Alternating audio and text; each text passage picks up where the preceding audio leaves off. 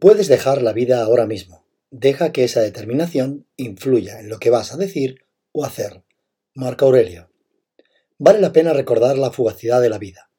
Durante mucho tiempo en mi vida, la simple idea de pensar en la muerte me parecía retorcida. ¿Quién desea pensar en algo así? Ya llegará cuando tenga que llegar. Siempre ha sido un tema tabú y siempre que sacaba este tema, enseguida venían las respuestas. Hay de verdad en qué cosas piensas. Pero pensar en la muerte y en el concepto latino de memento mori no es ser un aguafiestas, sino todo lo contrario. La fuente de muchos males del hombre no es la muerte, sino el miedo a la muerte. Epíteto. Parece heavy el asunto de hoy, ¿verdad? Soy David Franco y te doy la bienvenida a Pabellón de Curiosidades.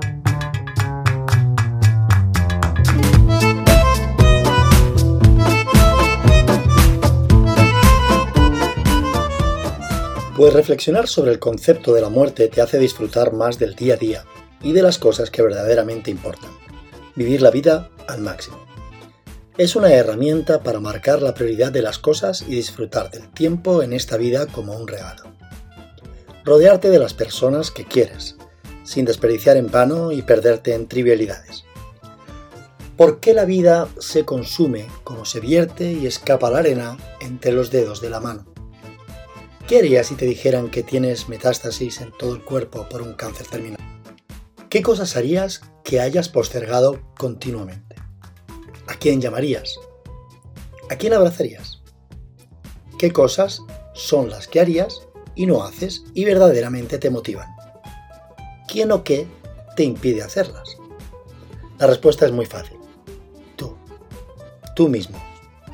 Así que vive. Steve Jobs, en su famoso discurso de graduación de los alumnos de la Universidad de Stanford, que si no lo has visto o escuchado, te invito a que abras YouTube y lo veas porque es para ver una y otra vez. Todavía recuerdo la primera vez que lo vi y cómo me emocionó. Es un discurso muy directo y verdadero, sin grandes elocuencias, sin florituras, directo al corazón de los graduados. Jobs dijo, la muerte es el destino que todos compartimos. Nadie se le ha escapado nunca. Y así es como debe de ser. Porque la muerte es muy probablemente el mejor invento de la vida. Tu tiempo es limitado, así que no lo desperdicies viviendo la vida de otra persona. No te dejes atrapar por ningún dogma, que es vivir con las ideas de otras personas. No dejes que el ruido de las opciones de los demás ahogue tu propia voz interior. Y lo más importante, Ten el coraje de seguir tu corazón y tu intuición. Todo lo demás es secundario. ¿Qué haría si fuera la última noche de mi vida? Desgraciadamente, el consejero delegado de Apple también le llegó su turno con la muerte. Robin Sharma eh, dedica un capítulo en su libro Audaz, Productivo y Feliz al creador del iPod, que cambió a Apple como compañía. Jobs era una persona muy interesante, inteligente, impetuosa, apasionada y también un verdadero filósofo. Jobs viajó y vivió una temporada en la India. Allí se formó y estudió con hombres sabios.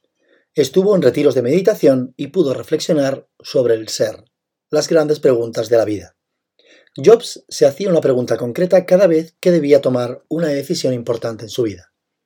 ¿Qué haría si fuera la última noche de mi vida? Piensa, ¿qué harías tú si hoy fuera tu última noche? Nadie se ha arrepentido en su lecho de muerte de los riesgos que asumió en su vida. No hay ningún lugar menos seguro que la zona de seguridad. Para tener una existencia plena es imprescindible correr riesgos calculados y hacerlo a menudo. Quien no se atreve nunca, nunca, nunca gana. Así es como Jobs conoció a su mujer. Estaba en la universidad dando una conferencia y la vio entre el público. Al final de la conferencia se la presentaron y él sintió el impulso de invitarla a cenar, pero tenía una reunión de trabajo. De camino al coche, se hizo una pregunta. ¿Qué haría si fuera la última noche de mi vida? Así que volvió corriendo al salón de actos, la encontró y desde entonces no se separaron. Este es el verdadero significado de memento mori de los estoicos muchas veces mal interpretado, ya que se cree que eran unos amargados y unos pesimistas. Pero nada más lejos de esta creencia. Los estoicos eran amantes de la vida, ya que nada es más valioso que la propia vida. Los estoicos recomendaban reflexionar sobre la muerte, y esta práctica, la que se conoce como memento mori, os recuerda que vas a morir. Pero ¿de dónde proviene el nombre de memento mori? No deberíamos tener miedo a la muerte, sino a no empezar nunca a vivir. Marco Aurelio. Cuando los generales romanos volvían de una victoriosa batalla, el pueblo salía a las calles a recibirlos y festejar la victoria de esta contienda. Siempre llevaban tras ellos sirvientes que les susurraban Memento mori, recuerda que vas a morir. Así que recordaban que a pesar de las victorias iban a morir como cualquier mortal. Esto les ayudaba a mantenerse con un juicio claro y firmes con los pies en la tierra, evitando verse arrastrados por su gran ego. Reflexiona unos instantes sobre esto y trata de profundizar. Piensa en lo deprisa que va la vida y en lo que queda por hacer para que consideres que lo has dado todo como ser humano. Sal al mundo y cómetelo. Esto de mantener nuestro ego bajo control me recuerda una historia de Alejandro Magno. Coge un café, ponte cómodo y disfruta de este ratito. Incluso el gran Alejandro Magno tenía problemas. Su yo interno quería ser el conquistador del mundo, y casi llegó a conquistarlo. Digo casi por dos razones. La primera porque en su época no se conocía la mitad del mundo. No éramos conscientes de la existencia de América.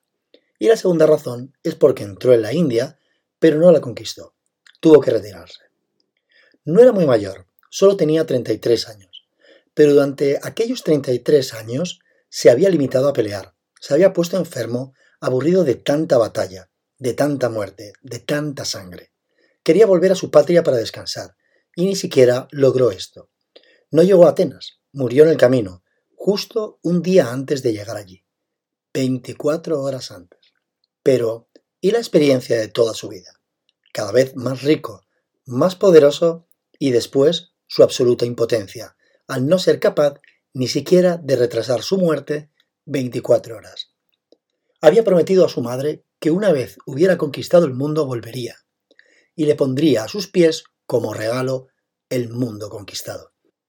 Nadie había hecho semejante cosa por una madre, de modo que era algo único. Pero aún rodeado de los mejores médicos, se sintió impotente. Todos dijeron, no sobrevivirás. En este viaje de 24 horas morirás será mejor que descanses aquí y quizás tengas alguna posibilidad. Pero no te muevas. No siquiera creemos que el descanso te sirva de mucho. Te estás muriendo, te acercas cada vez más, no a tu patria, sino a tu muerte, no a tu hogar, sino a tu tumba.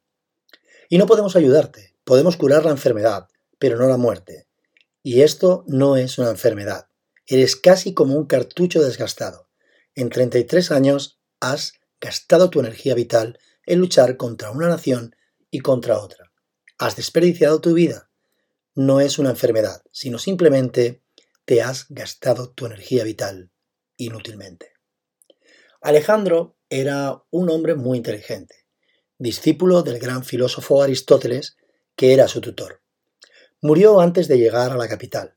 Antes de morir, le dijo a su comandante en jefe, Este es mi último deseo que debe cumplirse. ¿Cuál era aquel último deseo? Algo muy extraño. Consistía en lo siguiente. Cuando llevéis mi ataúd a la tumba, debéis dejar mis manos fuera. El comandante en jefe preguntó, pero, ¿qué deseo es ese? Las manos siempre van dentro del ataúd.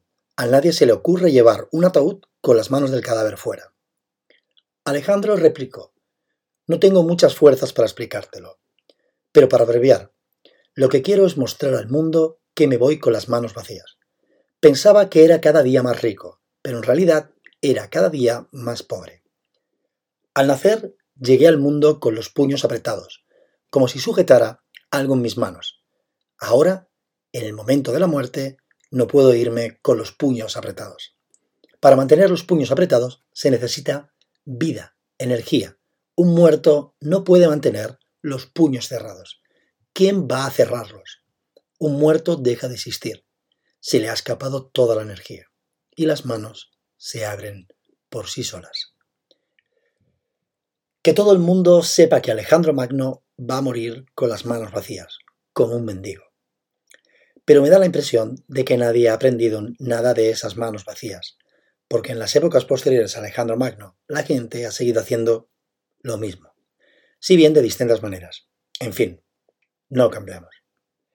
En su libro Los cinco arrepentimientos de los moribundos, la enfermera australiana Brownie Ware, experta en cuidados paliativos y enfermos terminales, recopiló las cinco principales o los cinco principales arrepentimientos que tiene la gente antes de morir. La enfermera Ware ha reunido en este libro, según dice ella, las confesiones honestas y francas de personas en su lecho de muerte, lo que hubieran querido hacer o no hacer. Y estas confesiones dice que le ayudaron a transformar su vida. Las más comunes son las siguientes. Ojalá hubiera tenido el coraje de hacer lo que realmente quería hacer y no lo que otros esperaban que hiciera. Otro arrepentimiento común es, ojalá no hubiera trabajado tanto, porque eso decían, los había hecho perder el equilibrio y como resultado habían perdido muchas cosas en su vida. Muchos decían, ojalá hubiera tenido el coraje de hablar y decir que no me gustaban esas cosas, o que hubiera tenido el coraje de hablar con personas y decirles lo que realmente sentía por ellas. También es muy común arrepentirse de no haber vuelto a tener contacto con viejos amigos. Mucha gente decía que le hubiera gustado volver a ver a alguien para recordar momentos de su vida, pero no habían hecho el esfuerzo de encontrarlo. El principal mensaje de la enfermera Brownie Ware es que todos vamos a morir y que si en algún momento nos arrepentimos de algo, tratemos de solucionarlo ahora. Así que, amiga, amigo, recuerda, Memento Mori. Gracias por estar ahí. Espero que te haya gustado y si encuentras interesante el contenido, lo compartas con tus amigos o con la persona que creas que pueda llegar a interesarle. Y así me ayudarás a llegar a más gente que pueda interesarle Pabellón de Curiosidades. Nos vemos en el siguiente. Y hasta entonces, que no se te olvide, ser feliz.